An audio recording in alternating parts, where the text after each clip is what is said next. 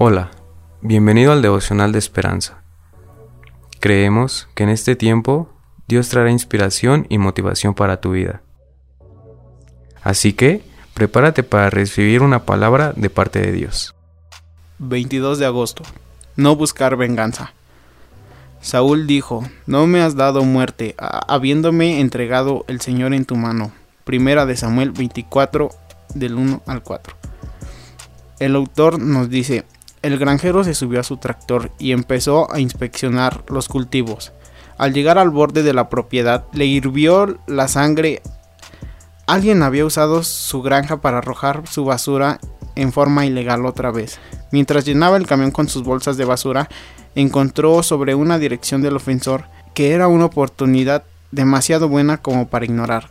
Esa noche condujo a la casa de aquel hombre y le llenó el jardín de una montaña de basura. Algunos dicen que la venganza es dulce, pero sería así. En primera de Samuel 24, David y sus hombres estaban escondidos en una cueva para escapar del asesino del rey Saúl. Cuando Saúl entró en la misma cueva, los hombres de David pensaron que era una excelente oportunidad para que David se vengara.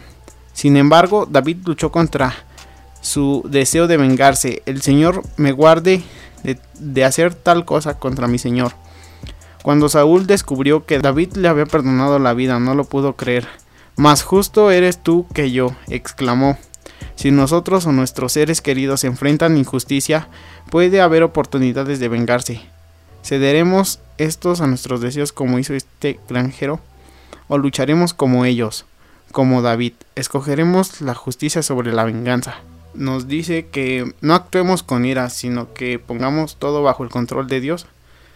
Señor, Ayúdanos a no tomar venganza por nuestra cuenta. Toma el control de nuestras vidas y también el control antes de, las injusticias que se puedan presentar.